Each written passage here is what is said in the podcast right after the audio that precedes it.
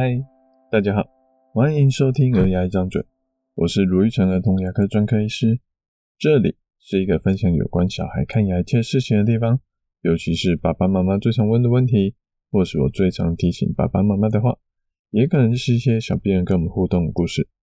如果你还想了解更多，请直接 Google 卢玉成，你会找到更多我写的故事。New。这个礼拜啊，我像是在收集高雄各区的病人一样，除了比较偏市区的几个区域不说，有前镇来的病人，有桥头来的，有大社来的，甚至还有梓官、内门来的病人。可能有些听众对高雄的这些地区比较不熟，不清楚这些地方到底有多远。没关系，因为其实我也非常的不熟哦。啊，只是每次我问说，诶，爸爸妈妈来这边要多远呢？他们常常都跟我说，哦，大概三四十分钟吧。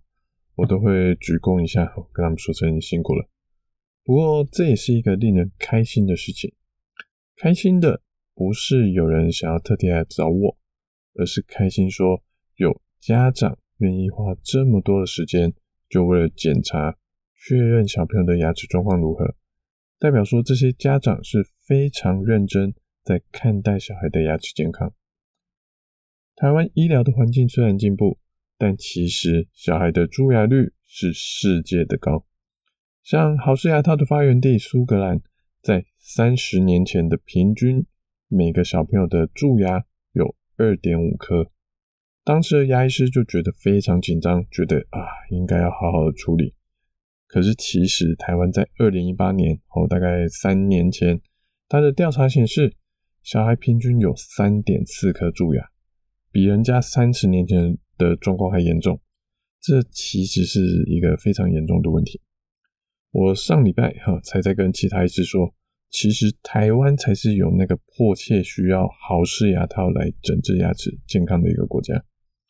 而会有这样的问题的可能原因之一，就是我们的糖。真的吃的太多了。我的儿童牙医朋友才分享说，他两年前去参加国际儿童牙医协会的会议，里面有一篇就是会议的照片，它显示说，台湾平均每个人一年吃的糖是日本人的快要五倍的量，是泰国、德国的两倍多。哦，看起来是他列出来是所有所有国家里面。台湾几乎是最多的，好，至少就那张照片来看，这真的是非常惊人的一个状况。昨天我在看诊的时候，诶，也有一个外籍的妈妈跟我吐苦水说，呃，她之前在国外生活，哦，最近才搬回台湾，她发现，诶，回来台湾之后，学校点心吃不停，老师，诶，奖励小朋友表现得不错的时候，他也是给他糖果来当做奖励。那台湾人的爸爸。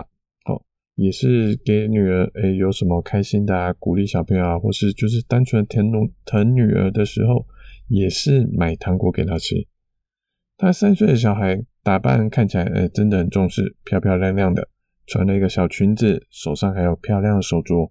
可是就是牙齿开始黑黑短短的，让他非常苦恼。我跟妈妈说，当然，哎、这个可能。不是每个学校都有这样子的行为了，好，其实还是不同的学校，像像有些学校，它其实也是说尽量减糖的生活。不过爸爸妈妈本身的行为也当然还是要再注意一下，哦，尽量糖果能少吃就尽量少吃一点。像平时我发文录 podcast 的时候，好像都把一些阿公阿嬷说的很不注重牙齿健康，但其实不分年龄。都还是会有那些重视牙齿跟不重视牙齿健康的人的存在。像一开始我们提到有一个是梓官来的病人，他是妈妈跟阿嬷带的的小孩。他们啊，那个妈妈跟阿嬷说他们自己的牙齿非常的不好，知道这是非常辛苦的一个事情，所以现在有小孩了，有孙子了，大家都很希望保护好小孩的牙齿健康，所以才特别远道而来。常常有人都会问我说：“诶，蛀牙是不是跟体质有关呢？”没错哦，容不容易蛀牙真的是跟体质有关系哦。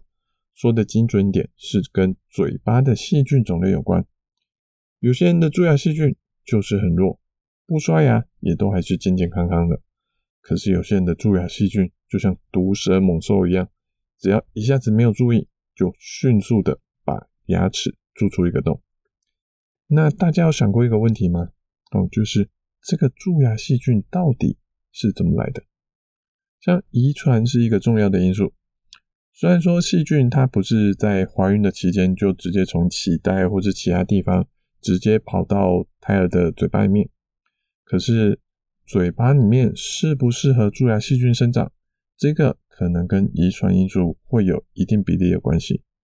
不过所谓的遗传的意思是说，我们在出生的那一刻，把爸爸妈妈有的一些基因传给了小孩，可是只要一出生之后，爸爸妈妈跟小孩就是独立个体的关系哦，并不会再继续影响。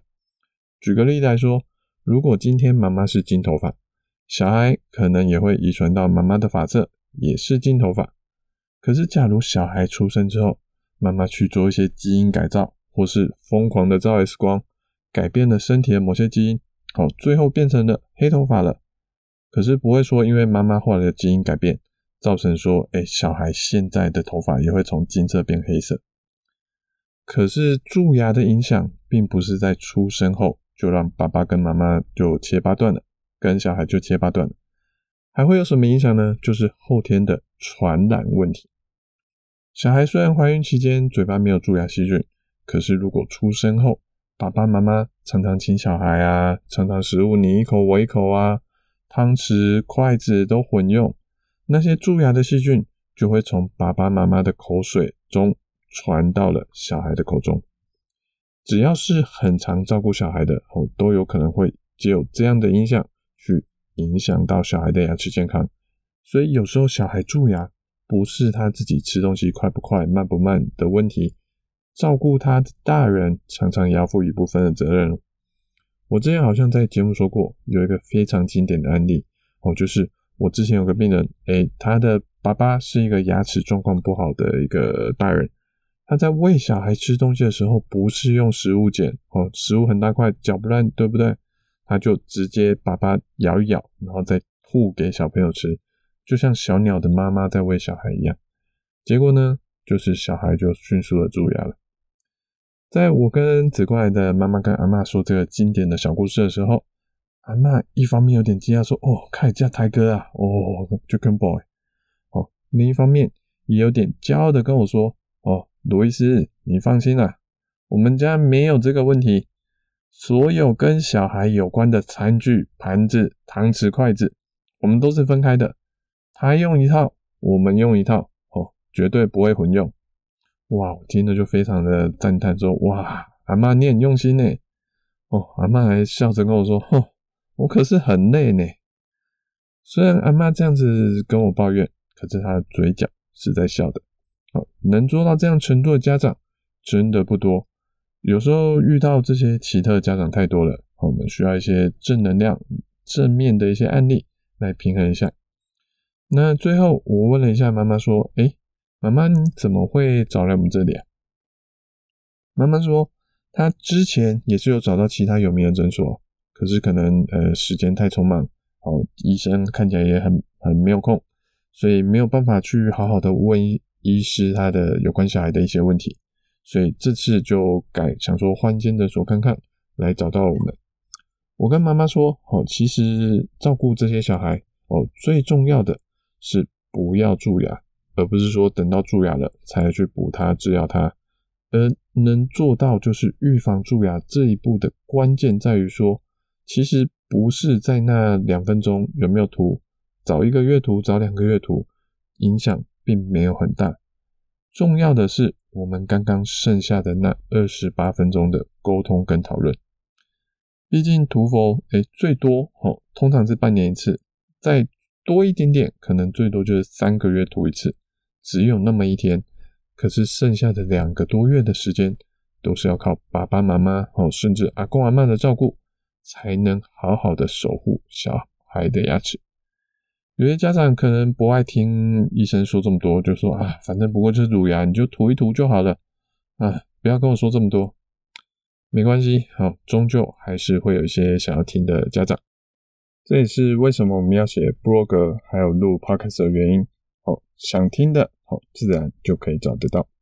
如果大家想要有什么想要听的主题，欢迎跟我们说哦。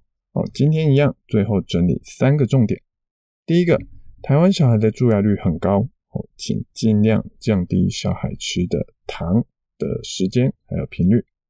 第二个，容不容易蛀牙？哦，体质会占一部分的因素。容易蛀牙的家长，小孩可能蛀牙细菌也会比较强哦。第三个，就算小孩出生之后，蛀牙细菌还是有可能会随着食物跟口水传从爸爸妈妈身上传染给小孩。所以爸爸妈妈自己的牙齿照顾得越好，小孩也就越不容易蛀牙。我是如意成儿童牙科医师。如果你喜欢我们这集的内容，欢迎分享和给我们一点评论跟意见哦。我们下次见，拜拜。